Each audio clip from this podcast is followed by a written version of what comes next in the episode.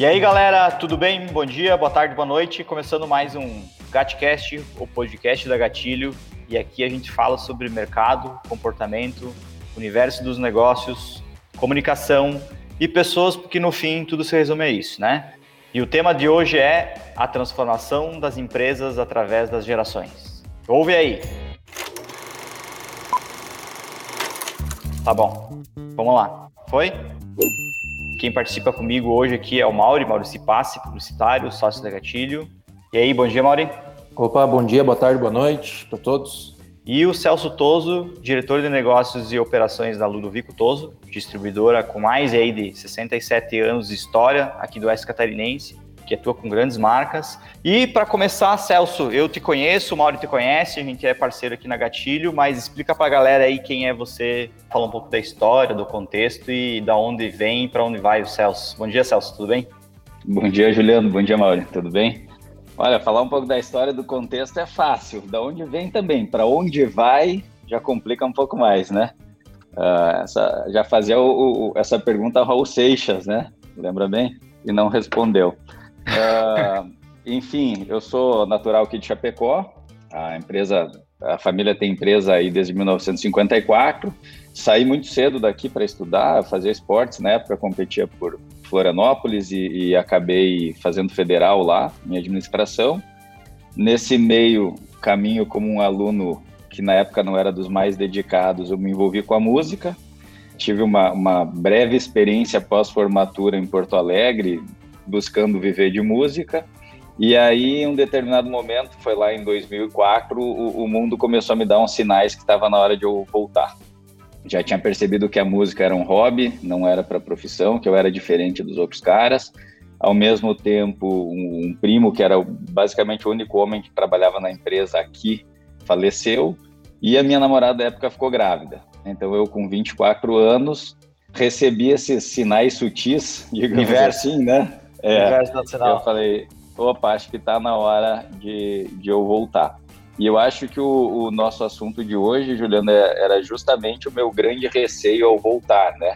Uh, já tinha morado em cidades maiores, eu sempre tive o interesse de, de sair de Chapecó porque eu sentia que aqui as coisas ficavam muito presas, muito amarradas a quem é quem, baseado em um sobrenome, né? isso me incomodava muito. E aí, na época, eu percebi que em Floripa não era ninguém. Tive uma passagem por Londres, era menos ainda. Né? E essa sensação uh, me trazia uma coisa boa, né? Tu ser mais anônimo do que é em Chapecó, ninguém se importar muito com a tua vida, com o que faz, com o que não faz. E o meu, um dos meus receios era isso, né? Voltar para Chapecó, trabalhar em Cordilheira Alta, em cidade pequena, com a empresa da família como é que vai ser isso tudo, né? Justamente porque eu imaginava que seria necessária uma transformação da minha parte e da parte de todos, né? Agora passaram-se, uh, eu, eu, cheguei aqui em 2006, então eu estou completando 15 anos já de empresa, com um pouco mais de maturidade, entendendo que cada pessoa e cada organização tem o seu ritmo. No forceps as coisas não funcionam muito bem.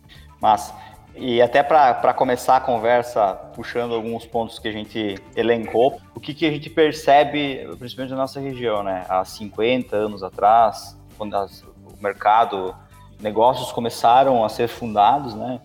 Tinha ali a visão do, do, do pioneiro, do fundador, do cara que, cara, praticamente ele construiu a base do, da enxadada, né? Quando chegou aqui era tudo mato. Literalmente. E, né? Literalmente, né? E aí a gente percebeu esse empenho da, do, do, do, dos fundadores e aí, da, dos caras que começaram o negócio gigantesco, é, empurrar um caminhão morro acima, né?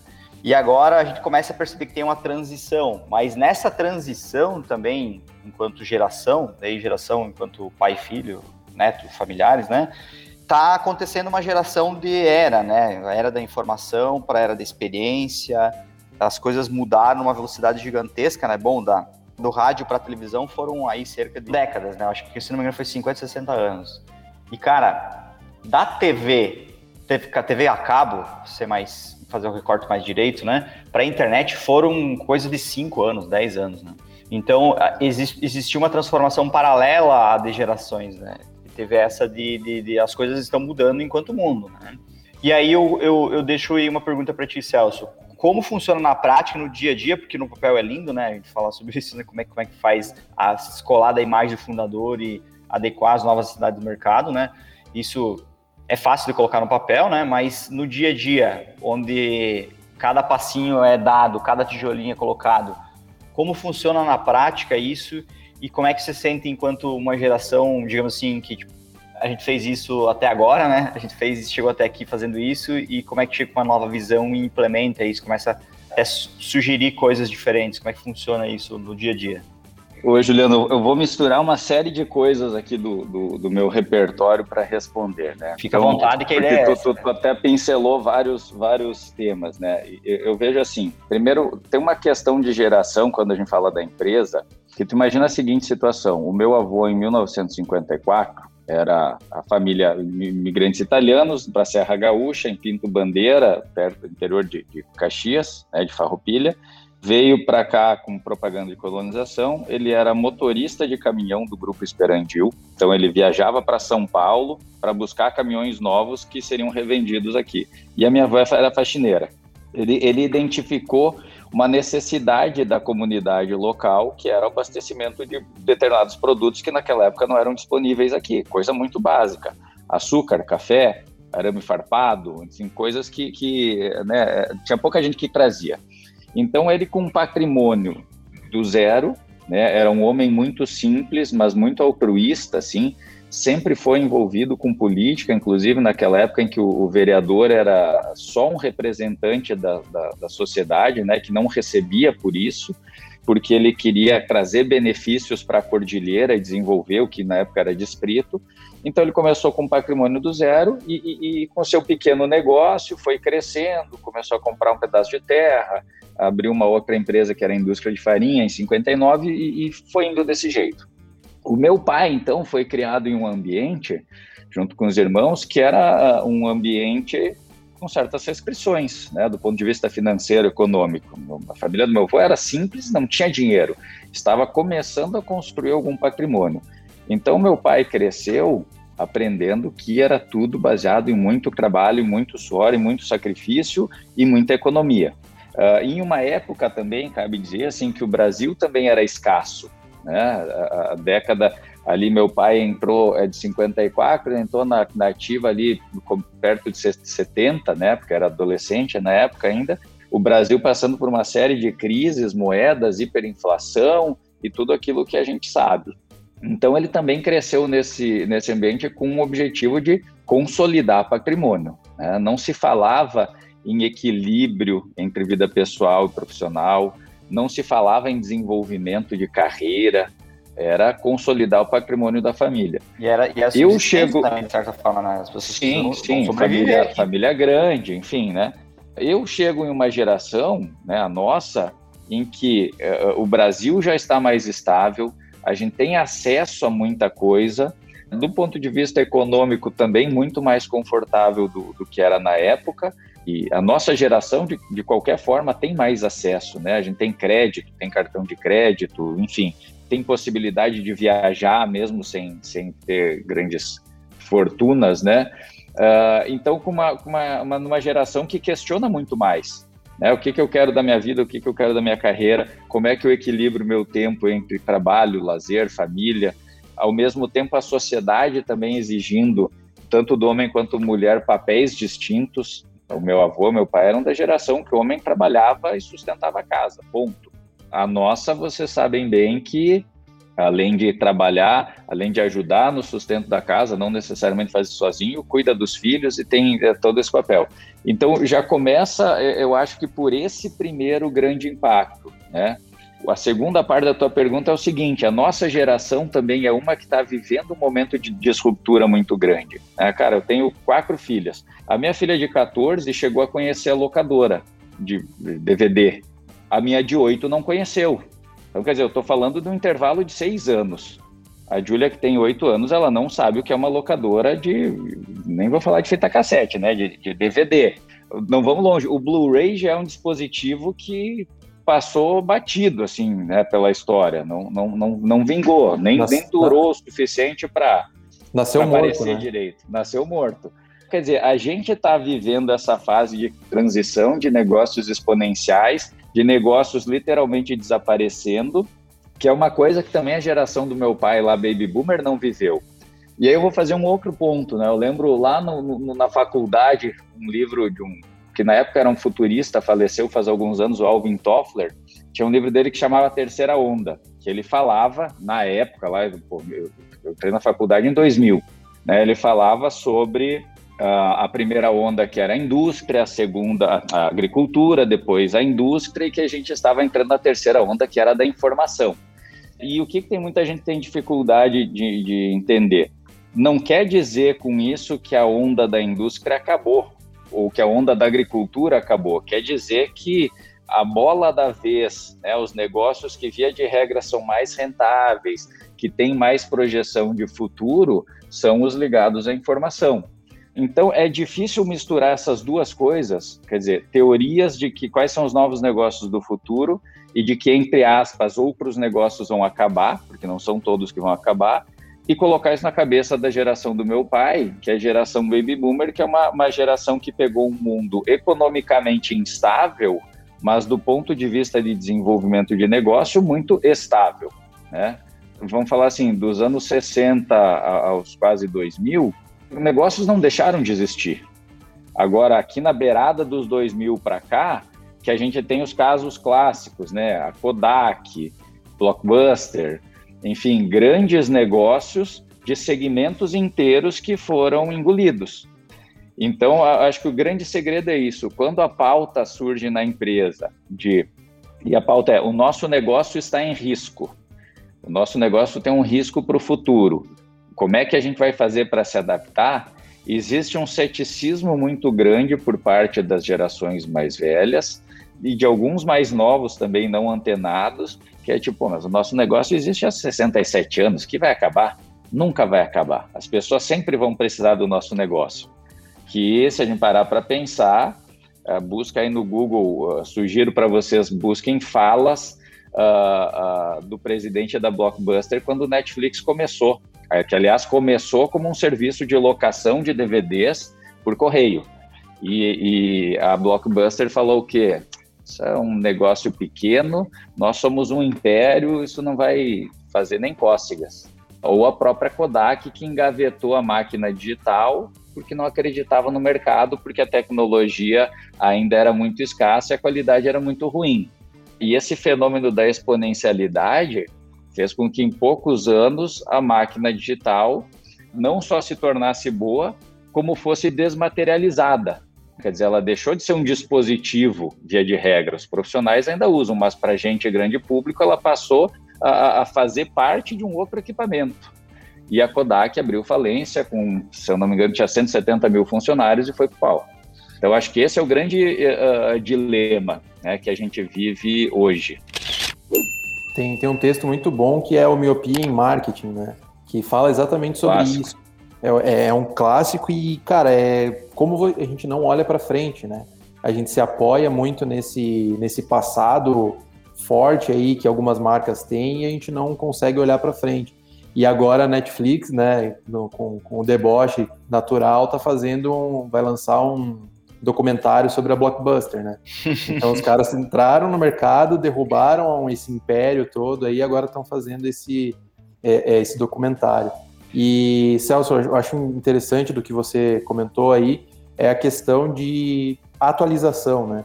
Então a gente falou ali do, do descolar um pouco dessa ideia do, do fundador e dessa, dessas gerações passadas mas eu acho que mais do que isso é talvez atualizar, né? Então não tem como uh, a gente falando, vamos dizer, num, fator de resiliência, né? Não tem como a gente não se apoiar no que já foi construído, mas ao mesmo tempo eu acho interessante nessa tua fala aí o, a ideia de que a gente tem que atualizar, né?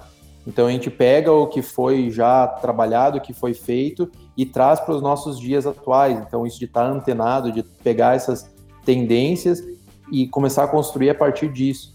Então não é um movimento de inércia, né? não, não é uma inércia onde você fica parado e só simplesmente continua fazendo as coisas, mas você pega tudo que você já construiu e traz para os dias de hoje, até porque as gerações das pessoas que estão trabalhando com vocês já mudaram bastante também, né? Então não, não, não aceitam, digamos assim, mais coisas que eram feitas antigamente. Chegou o grande dia que eu vou citar The Office. Tem uma passagem da série que o Michael vai lá na, na, na, na universidade lá, né? Mori, pode me ajudar. Ele sim, fala sim. que as empresas não são feitas de, de, de prédios, não são feitas de. são feitas de pessoas para pessoas, né? E eu acho que esse é um ponto que, que leva a conversa para olhar para um ponto específico do, da jornada. Assim, a gente vai mirar no, no consumo, na estratégia de comunicar para essa nova lógica de consumo, né? E aí, Celso, é, tem um exemplo em casa, né? Tem a Unilever, vamos pegar uns anos atrás, né? Anos, décadas atrás, né? A formatação, eu acredito que isso aconteça na prática, acontecia na prática para eles. A formatação de produtos era muito subsistência também, né? Não, tem um creme dental, nem sei se creme dental é da Unilever, posso estar falando uma grande besteira. Tem, tem o close-up, é um deles. É. Então, e, e hoje já tem o close-up para dentes brancos de bocas pequenas, sei lá. Então, até propriamente dito, os produtos que são da pirâmide de, de a base da pirâmide de Maslow, lá de, de consumo, né, de, eles também se diversificaram. Ah, e fazendo link com, com, com, o teu dia a dia, Celso, como é que as indústrias, as grandes marcas que vocês lidam aí, como é que elas lidam com essa diversificada diversidade de, de público e produtos num novo formato de comportamento, um novo formato de oferta? Cara, eu, eu, acho que isso aí que tu tá falando é o. Né, tem um, um, livro do, do Chris Anderson que chama uh, Long Tail, que é a cauda longa, né? Que é, ele se refere a um gráfico de, de nichos de mercado. Eu citei, é, eu, eu, citei assim, eu citei The Office e o Celso citou dois livros. Preciso ver o nível do, da, minha, da minha intelectualidade. Até parece. Não, mas esse cara aí, assim, na verdade a teoria dele não tem nada de tão sensacional. O que ele fala é que tem um gráfico, né, que, que na escala vertical, vamos dizer assim, ele, ele começa relativamente alto, sobe um pouco mais, depois desce, mas ele não acaba. Né, ele fica com uma, uma cauda longa lá, que é um gráfico de consumo e de nichos. Então, o que ele diz é o seguinte, que, cara, tem uma série de nichos. Qualquer produto aí que tu inventar, vamos pegar um exemplo sei lá, tem gente hoje em dia que, que faz roupa, réplica de roupa de marca para boneca, para Barbie, não sei. Porque tem mulheres adultas que colecionam e que vestem as bonecas com uma réplica de um Versace, não sei. Quer dizer, tem um nicho. E acho que a, a indústria ela olha muito para isso e, obviamente, para oportunidades de alavancar faturamento. Então, por exemplo, e rentabilizar. A Unilever é uma empresa que investe muito em tecnologia porque tem muito produto que é, é, é facilmente uh, reproduzido. Então vamos falar, dar um exemplo aqui, um amaciante de roupas. Cara, tem centenas de marcas regionais. Qualquer um monta uma fabriqueta com amaciante de roupa perfumado e, e até convence o público de renda mais baixa a usar. Agora, quando você vai para um amaciante de roupas concentrado, com nanotecnologia que ajuda a preservar a fibra da, da roupa ou as cores, a conversa já muda um pouco de figura. Então tem um tempo até isso ser copiado.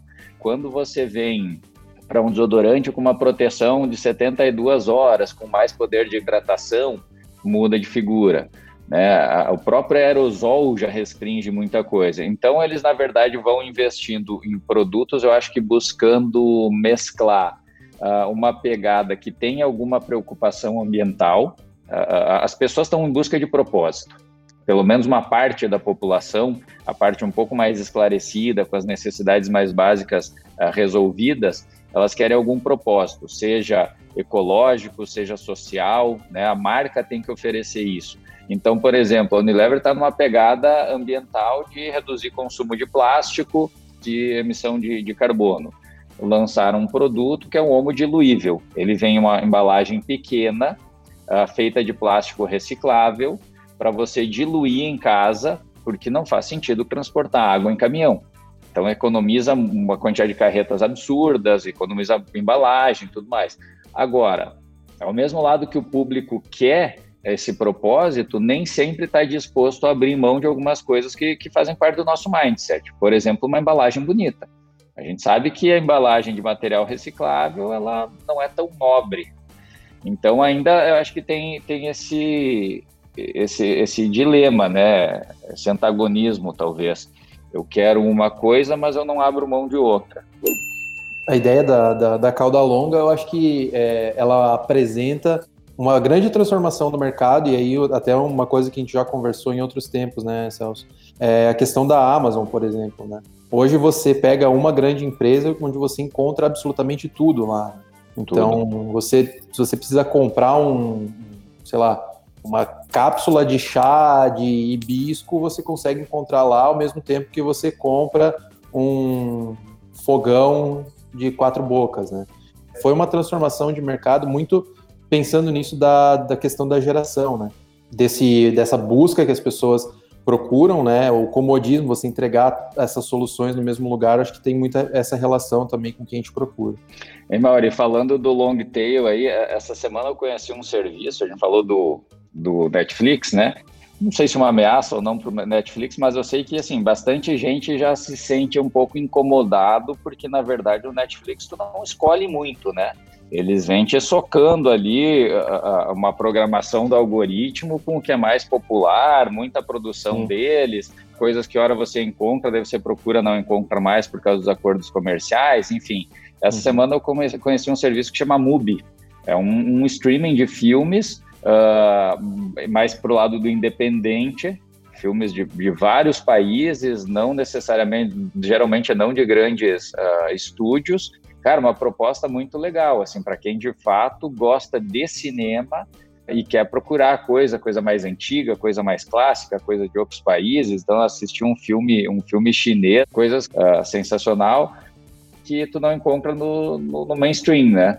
Uh, então, quer dizer, pega a onda do, do, do, primeiro da concorrência de mudar, que os caras, o posicionamento deles é o seguinte: não é feito por algoritmo. Você aqui você realmente escolhe. Uh, primeiro ponto. E segundo, né, imagina quanta gente ao longo do mundo tem essa vontade de, de ir para o cinema mais clássico, né? De, enfim, de ver tanta coisa boa que foi produzida e que é difícil de encontrar. O que eu ia, ia puxar agora, Celso, e aí instigar um pouco de ti, é que lá nas antigas, né, a gente falou de comportamento e tal, isso mudou, acrescentou, a gente teve expandido esse olhar enquanto é, espectro de consumo e comportamento de consumo também, né? E isso lá no passado, a gente, enquanto negócio, a gente não projetava, não fazia um planejamento da empresa, bom, queremos faturar X para sobrevivência, ou vamos investir nisso, ou vamos atacar com o mercado. Hoje, em cada vertical, em cada atuação dentro da empresa, seja operação, seja capital humano, seja marketing mesmo, a gente tenta pelo menos colocar uma linha de atuação, né? É, conta para nós como é que a experiência, Celso, de um ambiente que cresceu, de uma empresa que cresceu à base do, do suor e do trabalho quase braçal, né, dos, dos, caras que tiveram à frente, e como é que funciona essa questão de pegar isso agora e vamos colocar numa metodologia, vamos planejar, vamos olhar para mais cinco anos, sei lá. Na verdade, uh, eu, eu acho que assim, é até um pouco mais longe a história, né? É, é, é, que é um negócio que cresceu muito baseado nas necessidades do mercado.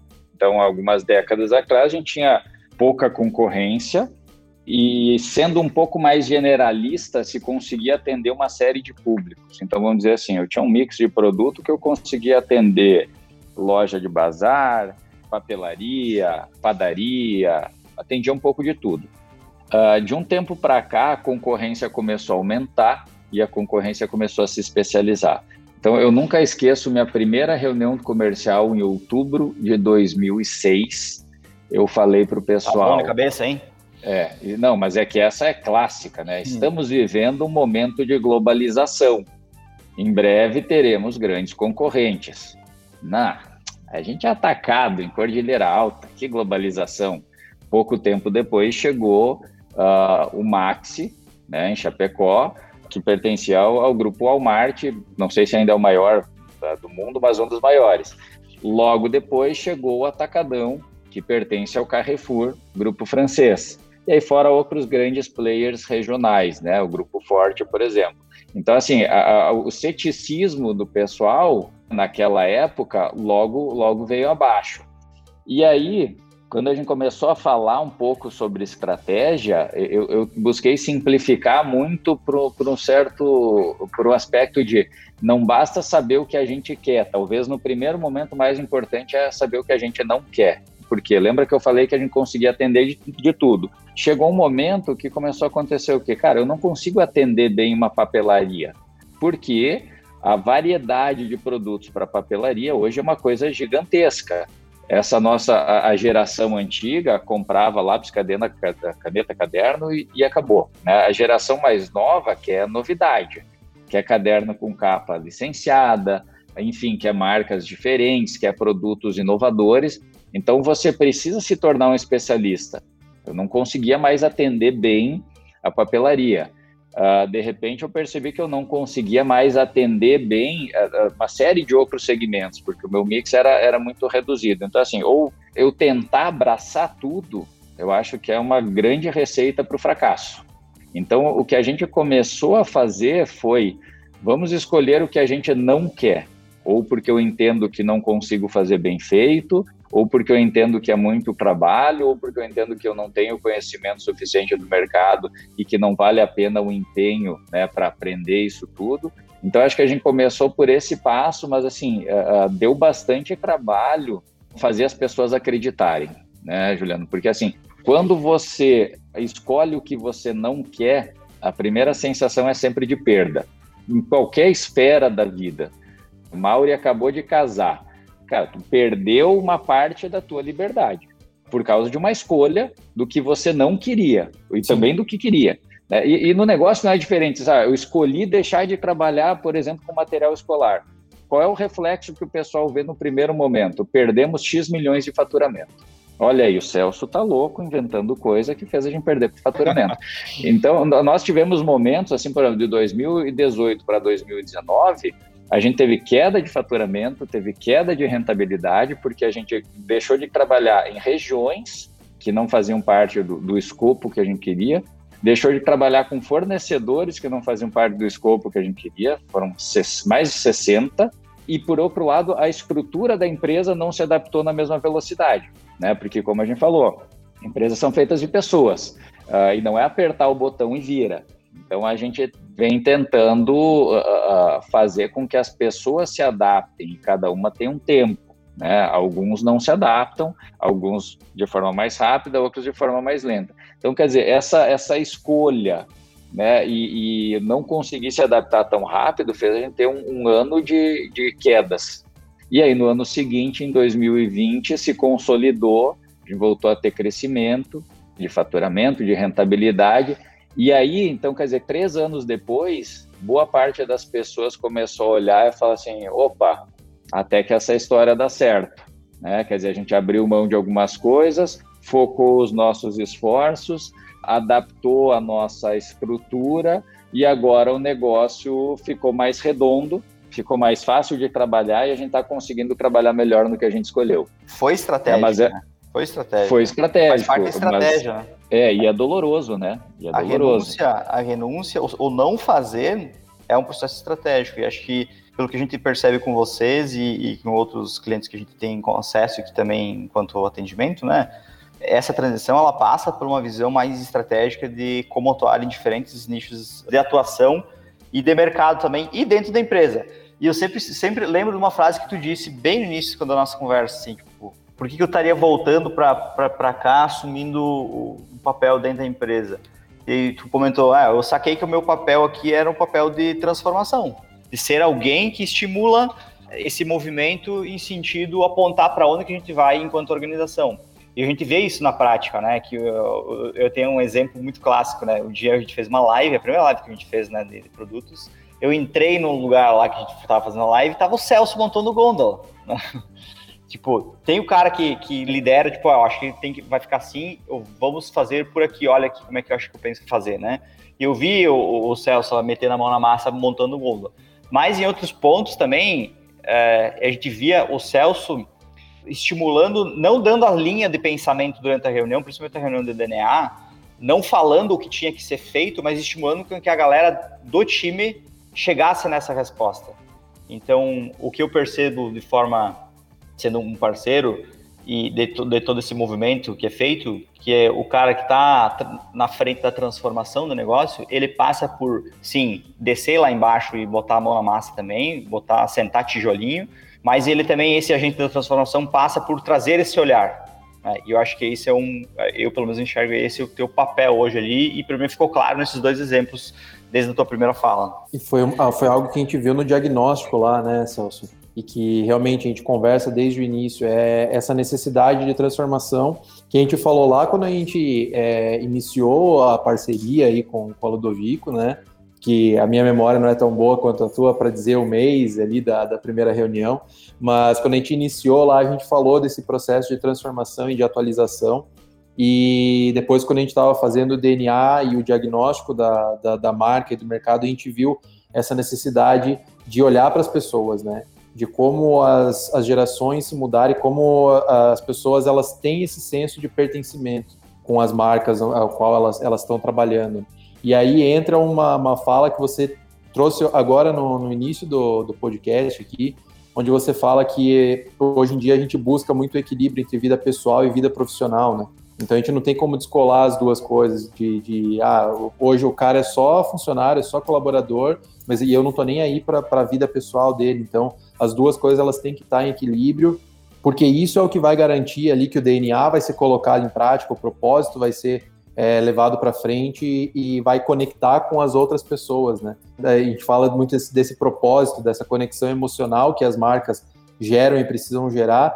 A gente só faz isso quando a gente trabalha com pessoas engajadas, com pessoas conectadas e que vão na mesma linha. E nesse movimento de transformação, até pegando um, uma rebarba aí, porque eu sei que o Celso vai falar disso, foi esse movimento do transformar representantes em CLTs. Fazer um movimento e trazer a galera para um time exclusivo de vendas focado em pessoas, né, Celso? Que foi o movimento que vocês fizeram aí. Tu sabe, Juliano, tem, tem um, um cara que eu admiro muito, assim, é o vice-presidente da Unilever, Júlio Campos. E, e, eu tive, tenho tido uma oportunidade única, assim, que ele, ele criou um pequeno grupo, são mais ou menos 30 pessoas no Brasil, e eu faço parte desse grupo que ele chama de Future Leaders. Ele pegou uma gurizada e todo ano, uma ou duas vezes por ano, ele leva para viajar para algum lugar para estudar. Né? Então a gente já foi para Harvard, a gente já foi para a Universidade Hebraica de Jerusalém, a gente já foi para a Universidade da Criatividade em Berlim, enfim, já trouxe o professor de Harvard para Hotel Fazenda aqui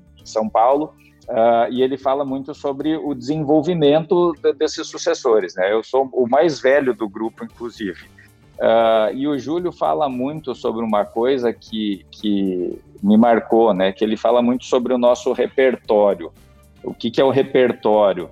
Quando você tá, sei lá, um músico está se apresentando no bar, tu vê lá o cara quatro horas tocando sem repetir uma música, tu fala, porra, né? É, é o repertório desse cara. E na nossa vida são as coisas que a gente vive, que a gente faz, que a gente aprende, que a gente conhece viajando, comendo, enfim, vivendo efetivamente, né? E eu acho que isso influencia muito na nossa visão de mundo e, consequentemente, na nossa capacidade de enxergar as coisas um pouco mais à frente, de enxergar, de fazer leituras do ambiente e enxergar para onde é que a gente tem que ir. E eu percebi que o nosso time tem uma, uma, uma, um repertório muito restrito, né? Porque assim, primeiro é, é, era, era ainda é muito homogêneo, né? Então vamos falar muito homem, uh, muito branco, uh, muito meia idade, né? então tinha poucas mulheres no time, uh, homossexuais pelo menos declarados, assim não negros poucos por causa também da, da questão regional, todo mundo basicamente é daqui da região, que ou aprendeu tudo na nossa empresa ou veio do mesmo segmento, então tudo muito parecido, muito restrito. E eu tenho buscado influenciar as pessoas na sua transformação individual através do aumento de repertório, estimulando a fazer viagens, a equilibrar justamente a sua vida e usar parte da renda para levar a família, tirar férias, visitar, conhecer um lugar diferente para outras regiões do Brasil, ver outras realidades. Quando eu posso, eu levo junto para curso, para viagens, enfim, para o povo ir, ir expandindo um pouco essa visão e para não, não se basear só no que eu falo, né? Porque, sabe, aquela história da caverna do Platão, assim, tu sai da caverna e volta contando um monte de coisa. E quem tá dentro da caverna a vida inteira falou que, porra, o cara tá, tá doido. Tá Agora, quando tu leva o cara para São Paulo, e leva jantar no Italy e ele vê um, um, um supermercado com restaurantes com conceito super inovador, ele fala, nossa, é, isso é diferente do que eu conheço. Uh, quando tu leva o cara para uma viagem internacional, fala, nossa, isso é, isso é diferente do que eu vejo no Brasil. E por aí vai. E aí eu acho que ajuda muito na transformação do negócio, né? Porque assim, tu não vai transformar negócio sem transformar as pessoas. Né? Eu acho que começa pela visão do mundo. Uh, a, a, parte do equilíbrio, eu de fato bato muito nessa tecla, né? Porque, cara, eu, eu quero para os outros o que eu quero para mim. Então eu percebo assim, uh, vamos, vamos entender equilíbrio não como uma coisa estática que você está parado em equilíbrio. Você está se movimentando, hora pende mais para o trabalho, hora pende mais para a família, hora pende mais para os estudos, para a saúde, e assim vai. Esse é o equilíbrio, nessa movimentação. Mas eu já percebi que em momentos em que eu foco muito em uma coisa, uh, o resto não vai bem. E quando esse foco é muito no trabalho, né, em médio prazo, acaba que a gente perde produtividade, é, aumenta o nível de estresse, dorme mal, doenças começam a aparecer. Uh, e eu vejo isso, já vi em membros da equipe, né? Então eu tenho tentado influenciar né, esse movimento de representante para a CLT também é um dos motivos, né? Ter um time mais nosso, um time que a gente garanta um pouco mais né, a, a renda dele do mês, porque a gente dá mais segurança. E mov um movimento, na, tem... na, movimento na contramão do mercado, né, Celso? Sim, eu acho que sim. Né, um, uma equipe que a, que a gente monitora o horário de início e de fim de trabalho, inclusive para que ele não extrapole, porque o representante tem muito disso. Ele, segunda, terça e quarta, ele se mata trabalhando até as 10 da noite, para na quinta tarde parar, na sexta encher os cornos e, e, ficar bebendo. Então, né, eu tenho influenciado para, cara, não, tu vai trabalhar até às seis. Das seis às dez, às onze, não sei, vai cuidar do teu filho, vai para academia, vai fazer o que você quiser, vai estudar, né? Mas tenha esse equilíbrio. Não adianta trabalhar mais num dia que tu não vai deixar de trabalhar na sexta-feira. Né? Então, eu tenho buscado influenciar as pessoas para buscarem esse equilíbrio, porque eu acho que é fundamental. Sabe aquela história do ou bebe o leite ou come a carne, né? Se tem um funcionário que está se matando de trabalhar e que não está cuidando da saúde, que não está cuidando da família, não está cumprindo os seus outros papéis, né? Porque eu acho que cada um de nós tem uma série de papéis. Uh, o Juliano aí que é pai, que é marido, que é filho, que é estudante, que é empresário, que é publicitário, que é líder, que é atleta, que é um monte de coisa. Né? Eu acho que se a gente não consegue equilibrar e fazer um pouco de cada disso, cara, espana muito rápido, entendeu? Se tu só trabalha, aí daqui a pouco o cara começa a ter problema em casa com a mulher, rola um divórcio, tem um filho adolescente que está dando problema baseado a, né, por causa de, um, de, pais ausentes, seja lá o que for, tá com 40, 45 com uma saúde de merda, porque não fez um exercício, não cuidou da alimentação, aí a válvula de escape para o estresse do trabalho é a bebida, né? E aí vai até, até onde tu tira leite desse funcionário. A nossa geração, enquanto nós somos filhos e alguns netos já são, são vêm de algumas de alguns profissionais que passaram por isso. A gente é fruto de uma certa geração que tem familiares que romperam em casa, que tiveram problemas sérios porque concentraram sua vida na excessividade, né? Foram muito intensos em algumas fatias da pizza, né? E eu acho que esse a, movimento... A geração X ali, né, Lúcio, uh, Juliano, ali, década de, de 80 para 90, o, o, ser workaholic era, era um símbolo de status, né? O cara bem era sucedido bonito. que rala, trabalha para cacete, chega cedo, sai tarde né? E, e, e enfim, o, o, símbolo de, de, uma pessoa bem sucedida era aquilo ali. Né? Sim. Eu acho que isso que a, a, a transformação do negócio passa por essa visão das pessoas que também estão mudando, estão trazendo a visão do mundo para dentro das organizações. Porque tu melhora o ambiente e tu melhora a produtividade. Eu acho que para mim o grande pilar aí da, dessa transformação, e aí pegando o título do nosso podcast, né? A transformação das empresas pelas gerações, acho que a gente está trazendo isso essa nova visão de mundo ou essa adequação da visão, né? A gente não desconsidera nada que está sendo feito, que foi feito até agora, mas trazer isso para o dia a dia, né? Porque isso vai tornar nós mais sustentável do ponto de vista de vida, né? Saúde e tudo mais, e a sustentabilidade do negócio, né? Porque as pessoas vão e passam pelo negócio, saem, vêm outras, mas a partir do momento que eu começo a criar uma, um laço mais, mais fundamentado aí, eu acho que ambos ganham, né?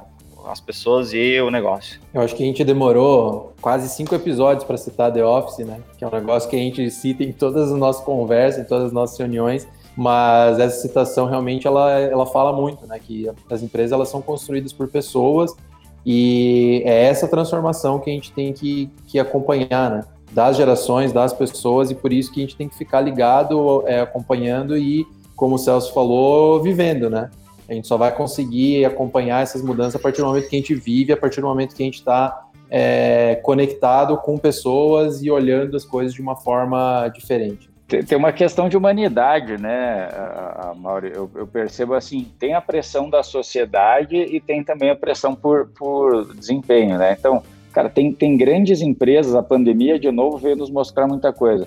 Tem grandes empresas contratando, criando cargos, né, de, de C-level ali, que é na, na, na, turma dos CEOs, né, cargos de, de uh, responsável por saúde mental, entendeu? Então, assim, pensa nisso, tu, tu tem uma diretora, uma diretoria numa empresa que cuida da saúde mental dos funcionários. Isso é um sinal de falar assim, alguma coisa não vai bem. Então, eu, eu busco com o meu time levar isso muito a sério, porque assim, pô, sei lá, tá a menina ali trabalha contigo, tem filho pequeno, que tá em casa, tá doente, tá com febre. Cara, o que que essa pessoa vai render? Então, fala, sai, vai lá, pega o filho, leva para o médico, se tranquiliza, né? Uh, uh, e depois volta, porque assim vai passar a tarde no escritório, vai fazer o quê? E, e, da mesma forma também acho que se você tem uma atitude dessa, você ganha muito ponto, né? Porque essa pessoa também, eu imagino que vai querer retribuir. Assim, pô, a empresa foi minha parceira quando eu precisei, né? Então a gente tem uma relação que acho que vai ficando mais leve, mais fácil de, de, de, de, de se conduzir, né? Na pessoalidade. É, no fim, como diz o título do podcast, uh, se resume as pessoas, né?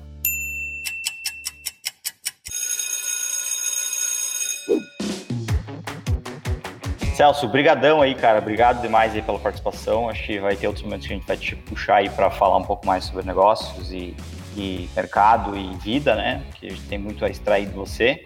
Obrigadão mesmo. Mauri, obrigado. Um abraço. Valeu, gente. Um abraço aí. Celso, brigadão mesmo. Grande abraço para ti aí. Eu, eu que agradeço. Gostei da, da experiência. Tu sabe que eu, eu sou tímido, falo pouco, né? Se der corda aqui, a gente vai longe. Bacana. Galera, era isso por hoje. Siga a gente nas redes sociais, arroba Acione Gatilho. Siga no Spotify, nos tocadores aí, jogue Agência Gatilho ou Gatcast. Mande os comentários para a gente através do acione.agenciagatilho.com.br. A gente quer saber a visão de vocês, dos nossos ouvintes aí do podcast. O Gatcast é gravado hoje da Agência Gatilho, eu e o Mauri, o Celso da casinha dele, e produzido pela MRG. Valeu, Celso, valeu, Mauri, muito obrigado. Zeke no back aí, muito obrigado pela, pela, pela força.